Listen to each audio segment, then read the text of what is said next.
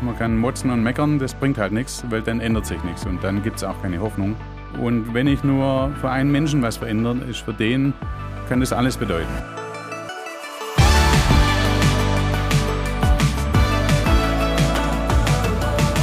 Herzlich willkommen zu Hoffnungsmensch, dem Podcast mit Menschen, die mit dem Himmel im Herzen die Welt verändern. Heute bei mir zu Gast Tobias Merkle. Er stammt aus einer der bedeutendsten Unternehmerfamilien in Deutschland. Er hat ein Herz für straffällig gewordene Jugendliche und Hoffnung ist ein zentrales Stichwort seines Lebens. Er leitet die Hoffnungsträger Stiftung und baut Hoffnungshäuser. Wir hören jetzt mehr davon. Tobias, schön, dass du da bist. Herzlich willkommen. Dankeschön. Tobias, wann bist du heute Morgen aufgestanden? Äh, heute Morgen um sieben um sieben. Das ist aber spät für deine Verhältnisse, oder? Zumindest für die Verhältnisse im Seehaus in Leonberg. Gut, der Tagesablauf fängt um dreiviertel sechs an mit Frühsport, aber nur zweimal die Woche. 5.45 Uhr Frühsport. Machst du mit? Ich habe die ersten 17 Jahre mitgemacht, äh, jetzt nach dem Bandscheibenvorfall nicht mehr. Ah, okay. Auf die alten Tage scherst du aus. genau. Wir müssen kurz sagen, das Seehaus, was ist das für, für ein Haus? SEOS ist eine Einrichtung für straffällige Jugendliche. Wir sind eine Alternative zum herkömmlichen Jugendstrafvollzug. Jugendstrafvollzug in freien Formen. Das heißt, die Jungs können sich aus dem Strafvollzug heraus bewerben, normalerweise innerhalb der ersten zwei Wochen und sind dann die gesamte Haftzeit bei uns. Ein bis zwei Jahre. Wir nehmen sie auf in Familien, weil viele kein funktionierendes Familienleben kennen. Und so wohnen immer bis zu sieben Jungs mit einer Mitarbeiterfamilie zusammen. Und so erleben sie Familienleben, Liebe und Geborgenheit. Und gleichzeitig haben wir uns ja durchstrukturierten Tagesablauf von 5.45 Uhr ähm, angefangen mit Frühsport bis abends 10 ist volles Programm. Also die Jungs sind straffällig geworden, verurteilt worden zu einer Haftstrafe, Gefängnisstrafe. Das heißt, das ist nicht nur mal so ein kleineres Vergehen, sondern das sind schon richtige relevante Straftaten, die dann bei euch im offenen oder in freien Formen leben. Ihr habt keinen Zaun, keine Mauer, kein Stacheldraht. Wir haben keinerlei baulichen Sicherheitsmaßnahmen. Die Sicherheit ist bei uns über Beziehungen, über Verantwortungsübergabe, über Vertrauen. Und das ist für viele der Jungs oft eine größere Hürde, wie wenn ich irgendwelche Mauern aufbauen würde. Das würde sie eher anreizen, das zu überwinden. Aber dass man ihnen mit Vertrauen entgegenkommt, das kennen so äh, viele nicht. Klar, bei drei, vier Metern wird man überlegen, wie kommt man da drüber. Jetzt kriegt man plötzlich Vertrauen und soll dann damit leben. Können Sie damit überhaupt umgehen? Es ist für sie schon eine völlig andere Welt. Sie kommen zu uns, äh, werden in der Wohngemeinschaft willkommen geheißen, springen kleine Kinder rum, äh, fragen, ob sie mit ihnen spielen können. Äh, und das erwarten sie nicht. Und so tauchen sie ein in eine ganz andere Welt. Ähm, und sie müssen sich wahnsinnig umstellen, vom Tagesablauf her, von der Sprache her, dürfen keine Schimpfwörter benutzen, vom Verhalten her. Äh, auch von Lösungsansätzen her, bisher haben sie Konflikte meistens mit Gewalt gelöst. Das gibt es bei uns nicht und so ist schon eine sehr große Umstellung für sie. Das heißt, dieses Vertrauen und dieses Leben, plötzlich sind da Kinder, das kann auch so ja, harte Jungs verändern. Ähm genau, die Kinder sind an sich unser besten Erzieher, äh, weil es schafft eine völlig andere Atmosphäre und die Jungs lassen auch Emotionen zu, die sie sonst nie im Leben zulassen würden. Ähm, und ja, wissen, wenn ich mit Schimpfwörtern um mich schmeiße, dann plappern die Kinder das nach. Und so übernehmen sie da auch Verantwortung. Äh, und ist es schön zu sehen, wie sie dann einfach mit den Kindern umgehen und äh, sich dementsprechend auch verhalten. Jetzt gibt es ja nicht nur Vertrauen, das ihnen begegnet, sondern auch Misstrauen in der Umgebung zum Beispiel. Also niemand will Straffällige als Nachbarn haben. Ähm, was haben die Jungs so auf dem Kerbholz? Was sind so Beispielsvergehen, mit denen sie kommen? Sexualdelikte sind ausgeschlossen, aber sonst haben wir an sich querbeet alle. Die meisten haben Gewaltdelikte, ähm, Raub, äh, versuchter Totschlag, ähm, Drogendelikte, äh, querbeet.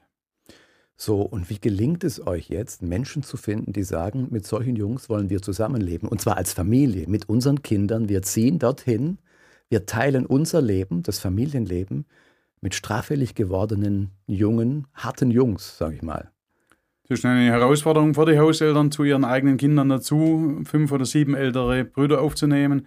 Aber es ist eine unheimliche Chance. Und ja, wir hatten an sich nie zu viele Bewerbungen, aber immer die richtigen zum richtigen Zeitpunkt. Und das ist klar, das ist kein Job, sondern das ist eine Lebensaufgabe. Ähm, aber es lohnt sich, in junge Menschen zu investieren Und auch für die Familie ist zum einen stressig, aber zum anderen auch eine Bereicherung, auch für die Kinder. Denen wird es nie langweilig, sind immer Spielkameraden da. Äh, und so, denke ich, ist eben geben und nehmen. Ähm, es ist ja, sehr stressig und aufwendig, aber man bekommt auch viel zurück. Und ihr macht das ja nicht erst seit ein paar Monaten oder wenigen Jahren, sondern das sind schon zwei Jahrzehnte, das ist so die Liga und habt inzwischen auch Erfahrung, dass das auch ja, funktioniert. Ich würde besser sagen, dass auch Leben gelingt, oder? Auf jeden Fall, ja. Kannst du da Beispiele erzählen? Gibt es eine Geschichte, wo du sagst, Mensch, das ist eindrücklich, wie das weiterging? Gut, es gibt sehr viele Geschichten natürlich, aber es ist schön, die Jungs nachher auch zu begleiten. Jetzt ein Beispiel, einer von den Jungs, der hat bei uns abgebrochen, ist zurück ins Gefängnis, hat dann, haben wir ihn weiter begleitet im Gefängnis und dann hat er Nachsorge angenommen, hat dann seine Ausbildung fertig gemacht ähm, hat äh, dann Techniker gemacht, hat sich selbstständig gemacht als Zimmermann, hat dann andere Jungs von uns angestellt. Ähm, genau, und das ist schön, eben so jemanden zu begleiten auf seinem Weg. Das Beeindruckende finde ich ja, wenn man zu euch ins Haus kommt und auf das Gelände kommt und sich dort bewegt. Ich war auch schon ein paar Mal dort. Du kannst gar nicht so unterscheiden, wer ist jetzt eigentlich was. Wer ist da Mitarbeiter? Wer ist da jetzt, ja, wie soll man sagen, Maßnahmeteilnehmer oder wie auch immer, sondern es ist eine Lebensgemeinschaft, das geht so ineinander über und das ist wahrscheinlich auch ein Stück des Geheimnisses, diese gelebte Gemeinschaft. Auf jeden Fall. Sie merken, Sie sind aufgenommen in eine Lebensgemeinschaft, aufgenommen in Familien und das macht eine unheimlich was aus.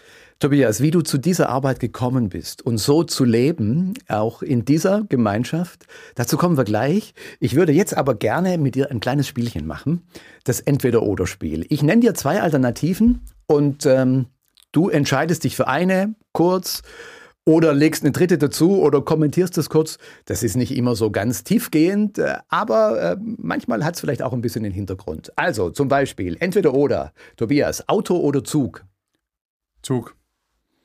Morgenmensch oder Nachteule? Ja, Nachteule. Trotz 5.45 Uhr. Ja, Umso härter dann der Frühsport. Ja, ne? Genau.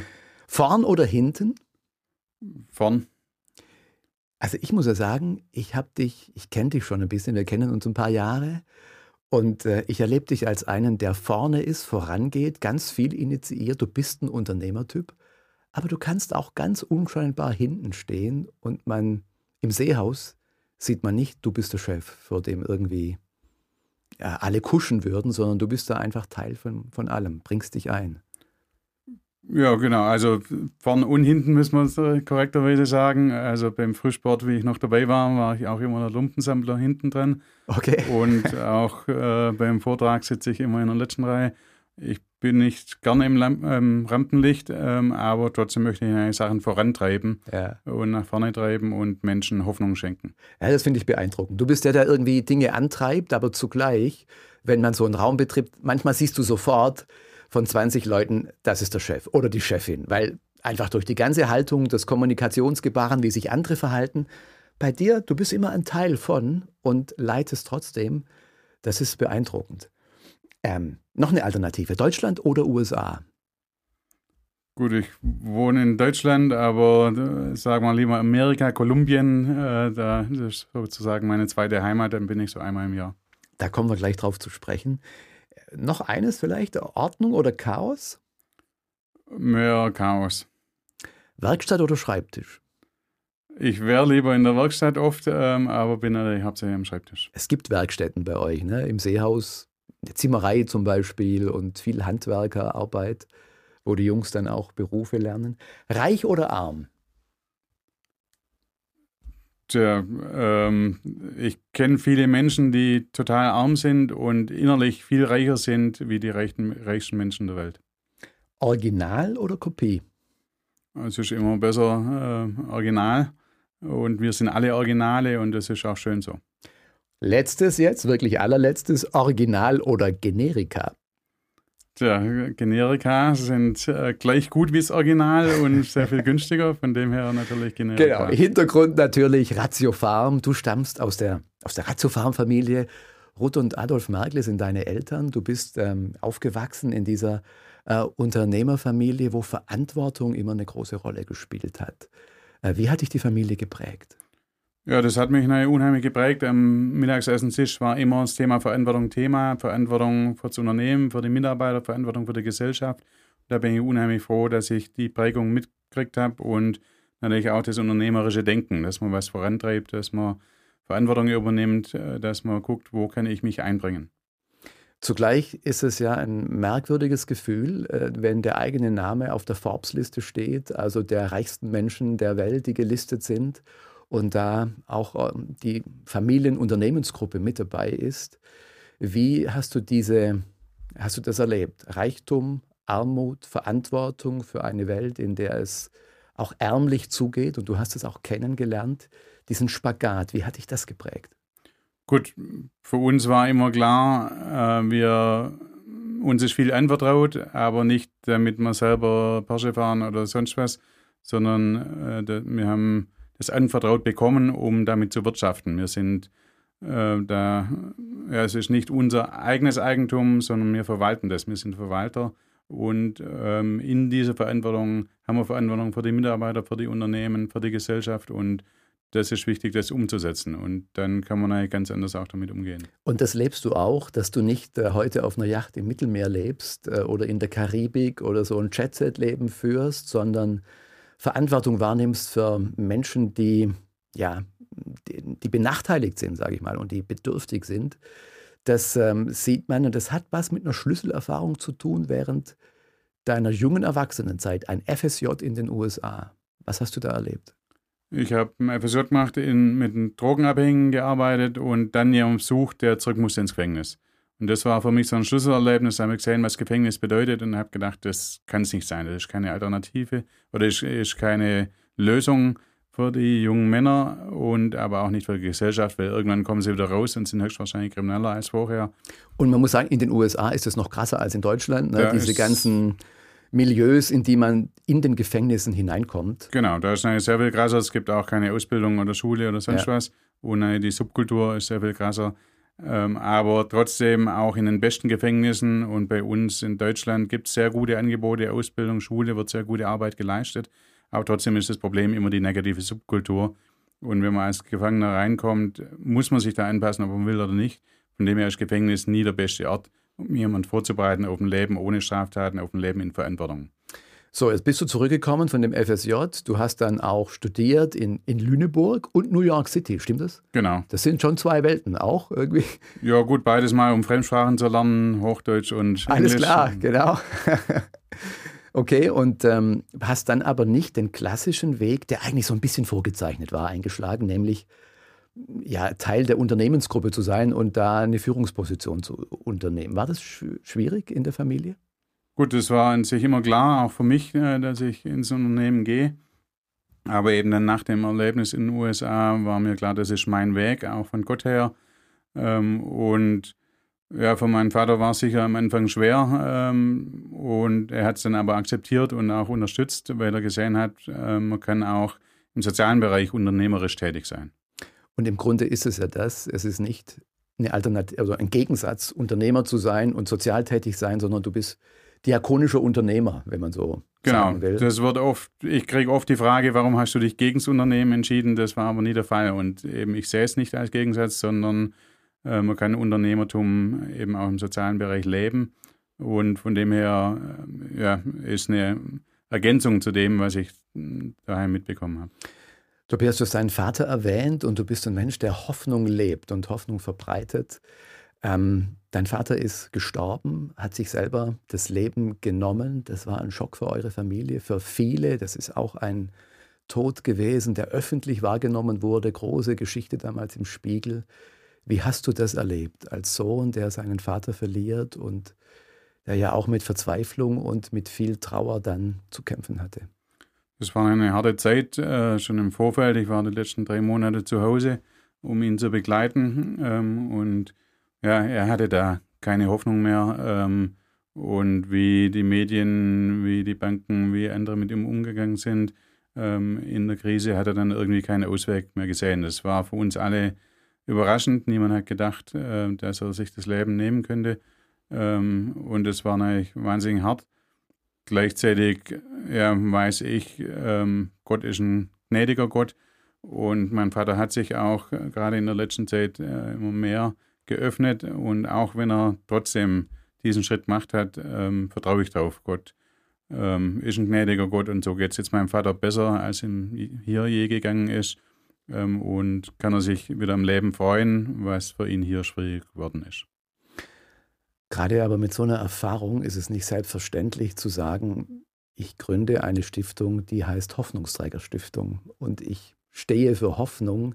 Man könnte ja auch so denken, so oberflächlich, naja, der Tobias Merkle, der kommt aus einer reichen Familie, der hat gut von Hoffnung reden, aber du kennst eben die die Schattenseiten des Lebens, auch die Fragen und Anfechtungen eben aus allernächster Nähe, gerade auch aus so einer Unternehmenskrise in der Familie. Deine Mutter war auch schon kirchlich engagiert. Wie trägt dich dein Glaube in diesen Fragen? Gut, der Glaube gibt mir Halt und ich weiß, ich bin Gottes Hand, egal was passiert und eben auch in schlimmen Umständen. Ähm, ja, wir können nie tiefer fallen als in Gottes Hand und das zu erleben, eben auch in so einer Situation, ist wahnsinnig hilfreich. Und so ist an sich der Spruch, geteiltes Leid ist halbes Leid und geteilte Freude ist doppelte äh, Freude. Mhm. Das, was für mich Glaube ausmacht. Ich kann in den schlimmsten Momenten das Leid mit Gott teilen. Dadurch ist es nicht weg, aber er trägt es mit. Und wenn ich einen Tiefschneehänger runterfahre, kann ich Gott loben und danken für die tolle Natur, die er erschaffen mhm. hat. Und dadurch wird die Freude noch größer. Ein Thema, das auch mit Glaube und mit deinem Dienst zu tun hat, ist das Thema Schuld und Vergebung und Wiedergutmachung. Auch bei den straffällig gewordenen Jungs, ihr versucht ja auch das Thema Versöhnung zu leben, also die Opferperspektive einzunehmen, einen Blick dafür zu wecken, was habe ich eigentlich verursacht, aber auch mit denen, die Opfer geworden sind, wieder einen Weg zu gehen. Wie geht ihr das an? Aus unserer Sicht ist unser Ansatz von Strafrecht völlig falsch, weil das Opfer spielt überhaupt keine Rolle. Es kann als Nebenkläger auftreten äh, oder wird vor allem als Zeuge äh, verhört und das ist nochmal traumatisierend und die Opferperspektive spielt aber bei uns im Strafverfahren an sich keine Rolle und das ist falsch. Es geht Staat gegen Täter. Aus unserer Sicht müsste das Opfer im Mittelpunkt sein, die Opferperspektive, Wiedergutmachung und auch Verantwortungsübernahme beim Täter. Er hat dem Opfer Schaden zugefügt und dann muss er auch alles tun, um das möglichst wieder gut zu machen. Und das versuchen wir im persönlichen Bereich mit unseren Jungs, äh, dass wir sie vorbereiten, dass wir sie konfrontieren, auch mit der Opferperspektive. Wir haben auch ein Programm Opfer und Täter im Gespräch, wo unbeteiligte Opfer und Täter zusammenkommen. Und das ist für die Opfer wahnsinnig hilfreich, dass sie mal ihre ganze Leidensgeschichte loswerden können, weil viele haben niemanden, mit dem sie wirklich drüber reden können. Und gleichzeitig haben sie Fragen. Ähm, warum passiert sowas? Wie wählst du deine Opfer aus? Äh, und es ist wichtig, dass Opfer ihre Fragen loswerden können. Und für die Täter auf der anderen Seite ist es oft zum allerersten Mal, dass sie sich wirklich bewusst machen, was eine Straftat im Leben vom Opfer bedeutet, dass ein Einbruch Leben oder Lebensqualität auch dauerhaft zerstören kann. Das machen mhm. die sich ja überhaupt nicht bewusst. Für sie ist es in fünf Minuten vorbei und dann auch vergessen. Und das ist ganz wichtig, dass sie sich das bewusst machen, dass sie dann auch Verantwortung übernehmen. Daraus entsteht dann oft auch ein direkter äh, Opfer-Täter-Ausgleich, wo sie dann äh, ihren Opfern Entschuldigungsbriefe schreiben und dann auch ein persönliches Zusammentreffen gibt. Also ihr geht im Grunde Wege mit Opfern, mit Tätern und begleitet sie. Das müsste man ja eigentlich, wenn man, das, wenn man dir so zuhört, wirklich institutionalisieren. Wie könnte das gesellschaftlich, staatlich geschehen? Wie könnten wir da was ändern? Also zum einen ist es wichtig, die Opfer erstmal zu sehen und zu sehen, was sind ihre Nöte, was sind ihre Bedürfnisse. In der Hälfte der Bundesländer gibt es Opferberatungsstellen, die refinanziert werden. In der anderen Hälfte der Bundesländer gibt es die so nicht. Und das ist schon mal wichtig. Schon mal ein Ansatz. Ne? Äh, ist ein Ansatz. Und das andere ist natürlich, dass ein Umdenken stattfindet. Äh, wir wollen Restorative Justice vorantreiben. Da steht eben die Opferperspektive im Mittelpunkt und Wiedergutmachung im Idealfall, dass Opfer und Täter zusammenkommen, äh, sie über die Folgen der Straftat sprechen und eben der Täter wirklich Verantwortung übernimmt. Und Verantwortung äh, ja, übernehmen heißt nicht eine Gefängnisstrafe absitzen, da übernimmt er überhaupt keine Verantwortung. Mhm. Das hat mit aktiver Verantwortungsübernahme nichts zu tun. Und Deshalb restaurative Gerechtigkeit, ja? genau. also eine Wiederherstellung ähm, von gerechten Verhältnissen, die vorher zerstört wurden. Ja. Tobias, wir haben ein kleines ähm, Spiel mit dabei in diesem Podcast. Es gibt hier Hoffnungslose. Du siehst hier ein Glas bei dir stehen und da kannst du eines von diesen bunten Losen ziehen. Greif einfach mal rein. Da stehen verschiedene Sprüche drauf, Sätze, Zitate zum Thema Hoffnung, positiv, negativ. Lies mal vor und sag etwas dazu. Die Hoffnung stirbt zuletzt, aber sie stirbt. Ah. Sprichwort. Äh, gut, also äh, im ersten Teil äh, kann ich mich identifizieren, mit dem zweiten nicht. Äh, die Hoffnung ähm, muss nie sterben. Wir, wir dürfen Hoffnung haben, ähm, weil wir eben wissen, äh, das Leben geht weiter, auch in schlimmsten Umständen, weil wir wissen dürfen, Gott ist mit uns. Und jeder Mensch ähm, hat Hoffnung, jeder Mensch ist ein Hoffnungsträger aus meiner Sicht. Jeder mhm. kann für sich Hoffnung finden und kann auch zum Hoffnungsträger für andere werden. Aber es ist zugleich natürlich das, was einem so als geflügeltes Wort begegnet. Also Hoffnung ist schon recht und gut, sie stirbt zuletzt, aber sie stirbt. Begegnet dir das manchmal, dass man sagt, ja, du bist halt so ein Idealist so ein Idealismus, ähm, ein, ein Gutmensch, der die Welt verbessern will, aber im Grunde sind die Verhältnisse, wie sie sind und es ändert nichts. Ja, wenn man die Einstellung hat, dann ändert sich auch wirklich nichts. Ähm, aber wenn man, ja, man kann motzen und meckern, das bringt halt nichts, weil dann ändert sich nichts und dann gibt es auch keine Hoffnung. Aber wenn man guckt, okay, hier gibt es Probleme, das sind Herausforderungen und ich versuche die Herausforderungen anzunehmen und was zu verändern. Und wenn ich nur für einen Menschen was verändere, ist für den, kann das alles bedeuten. Und so ist wichtig, eben nicht die Augen zu verschließen vor dem Unheil der Welt, ähm, und den Kopf ins Sand zu stecken, sondern vorwärts zu gehen und zu versuchen, was für Gaben, was für Fähigkeiten, was für Möglichkeiten habe ich und wie kann ich das umsetzen, um Einzelnen zu helfen, um die Gesellschaft zu verändern. Weißt du, wenn ich das als Pfarrer sage, dann klingt es immer so ein bisschen, ja, wohlgemeint und irgendwie richtig, aber noch nicht unbedingt praktisch. Bei dir wird es total praktisch, denn du baust sogar Hoffnung. Also das wird so richtig auch für handwerkliche Leute sichtbar und anschaulich, nämlich Hoffnungshäuser. Ähm, das ist ein Konzept. Anderer Arbeitsbereich hat jetzt nichts mit Jugendlichen und Strafvollzug zu tun, sondern mit Menschen, die geflohen sind, fliehen mussten. Ähm, es ist ein, auch eine Wohngemeinschaft. Das ist vielleicht der verbindende Link man lebt und wohnt in diesen Hoffnungshäusern zusammen. Erzähl mal kurz, wer wohnt da, für wen sind diese Hoffnungshäuser gebaut und gedacht? Genau, also zum einen, ich habe die Hoffnungsträgerstiftung gegründet, weil ich gesagt habe, ich habe selber mehr, wie ich zum Leben brauche. Vielleicht geht es auch sonst jemand so und dann kann man das auch teilen. Und ursprünglich soll es eine, eine reine Förderstiftung sein, aber im Bereich Flüchtlinge äh, gab es auch damals schon sehr viele sehr gute Initiativen, aber ich habe niemanden gefunden, wo äh, Wohnen dabei war und vor allem integratives Wohnen. Weil oft wohnen die Flüchtlinge mitten im Ort, genau. haben aber keinerlei Kontakt zu Deutschen. Irgendwo im Ortskern in alten Häusern, wo sonst niemand wohnt und sind aber da doch abgeschottet. Ja? Genau. Keine Wohngemeinschaft. Genau, wenn da 200 Menschen zusammenwohnen, uh, unfreiwillig zusammenwohnen, die alle noch nicht integriert sind, alle noch keine Hoffnung ja. haben, noch keine Perspektive haben, dass es da mal knallt, muss man sich an sich nicht wundern. Und Eigentlich kann Integration gar nicht gelingen, wenn man so, genau. wenn man so lebt. Genau. So, und jetzt Hoffnungshäuser heißt? In den Hoffnungshäusern leben 50 Prozent Deutsche und 50 Prozent Flüchtlinge und leben Gemeinschaft. Die Deutschen ziehen dort ein, um Leben und Glauben zu teilen und ja, Gemeinschaft zu haben mit anderen. Und ja, man hilft sich gegenseitig, man ist voreinander da, man unterstützt sich gegenseitig und das ist faszinierend. Wir sind Menschen aus allen möglichen Ländern, Kulturen, Religionen und trotzdem sind wir eine Einheit, eine Familie. Und so lernen äh, die Geflüchteten viel schneller Deutsch, kommen viel schneller rein, kommen schneller auf den Arbeitsmarkt an. Aber vor allem haben sie eben Gemeinschaft, eben auch mit Deutschen. Und dadurch entstehen dann auch keine Subkulturen, sondern ja. sind sie integriert. Also das ist sofort überzeugend, wenn du das so erzählst. Aber jetzt mal ehrlich, knallen wird es da doch auch, oder? Gut, wenn so verschiedene Kulturen zusammenkommen und so und in jeder Familie, in jeder, überall, wo Menschen zusammen sind, knallt es mal. Das ist auch völlig natürlich und da ist wichtig zu lernen, wie geht man damit um. Und ganz wichtig ist aber natürlich der Respekt vor den anderen.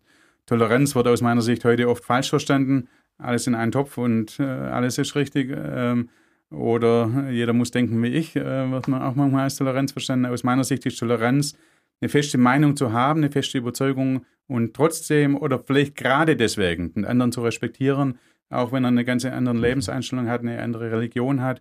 Und wenn der andere das merkt, dann kommt man auch sehr schnell ins Gespräch, wenn man auf Augenhöhe spricht und sich gegenseitig respektiert. Finden sich Menschen auch, die, die sagen, also die hier aus Deutschland stammen, hier schon länger wohnen, die sagen, da ziehe ich gerne ein?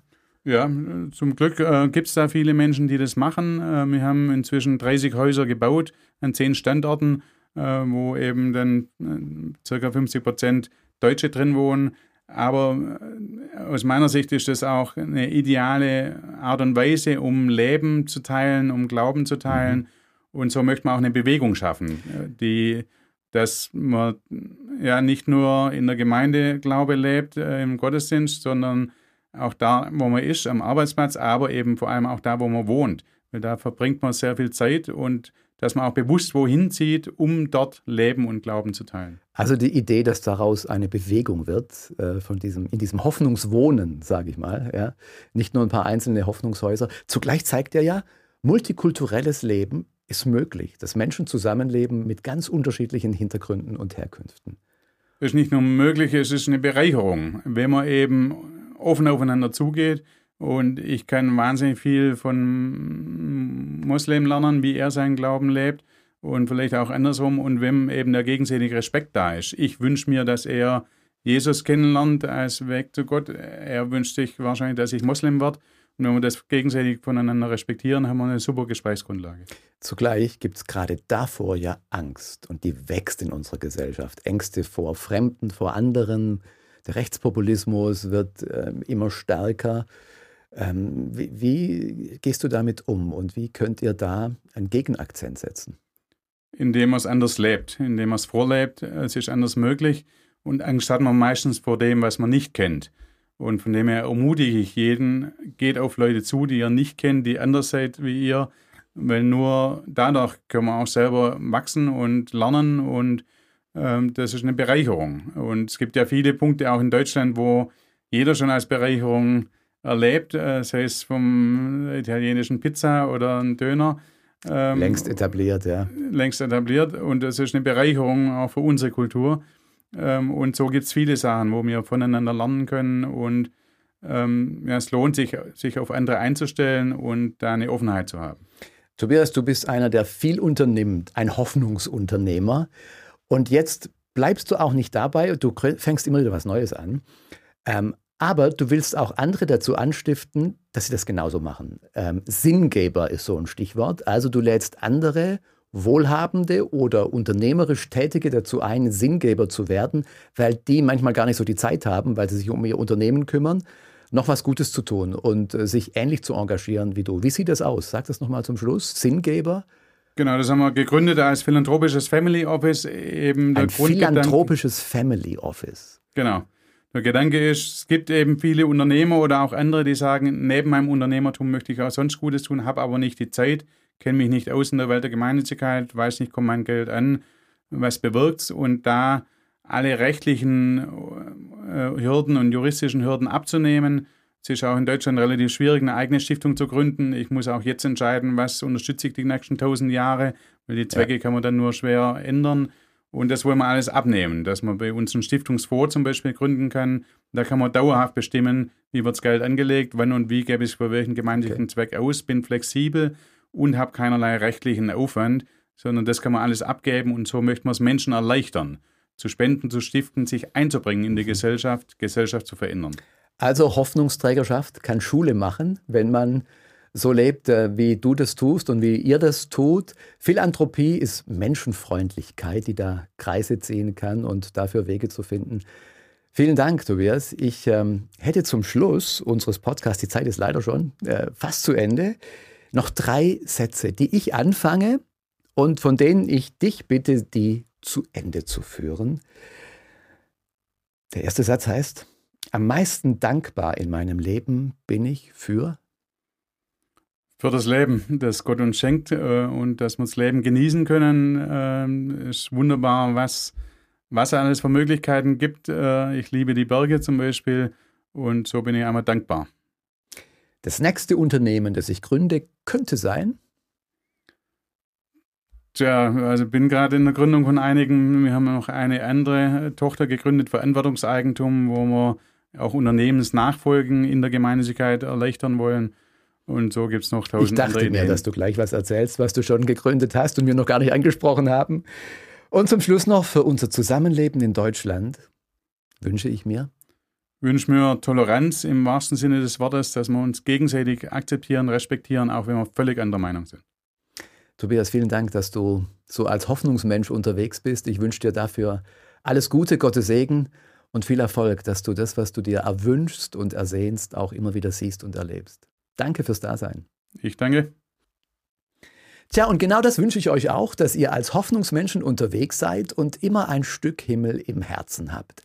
Wenn ihr dafür noch ein bisschen Inspiration braucht und sucht, dann klickt doch mal rein auf hoffnungsmensch.de. Da findet ihr Impulse zum Lesen und euch motivieren zu lassen und auf andere Ideen zu kommen. Ich wünsche euch alles Gute, Gottes Segen und viel Freude beim Weltverändern.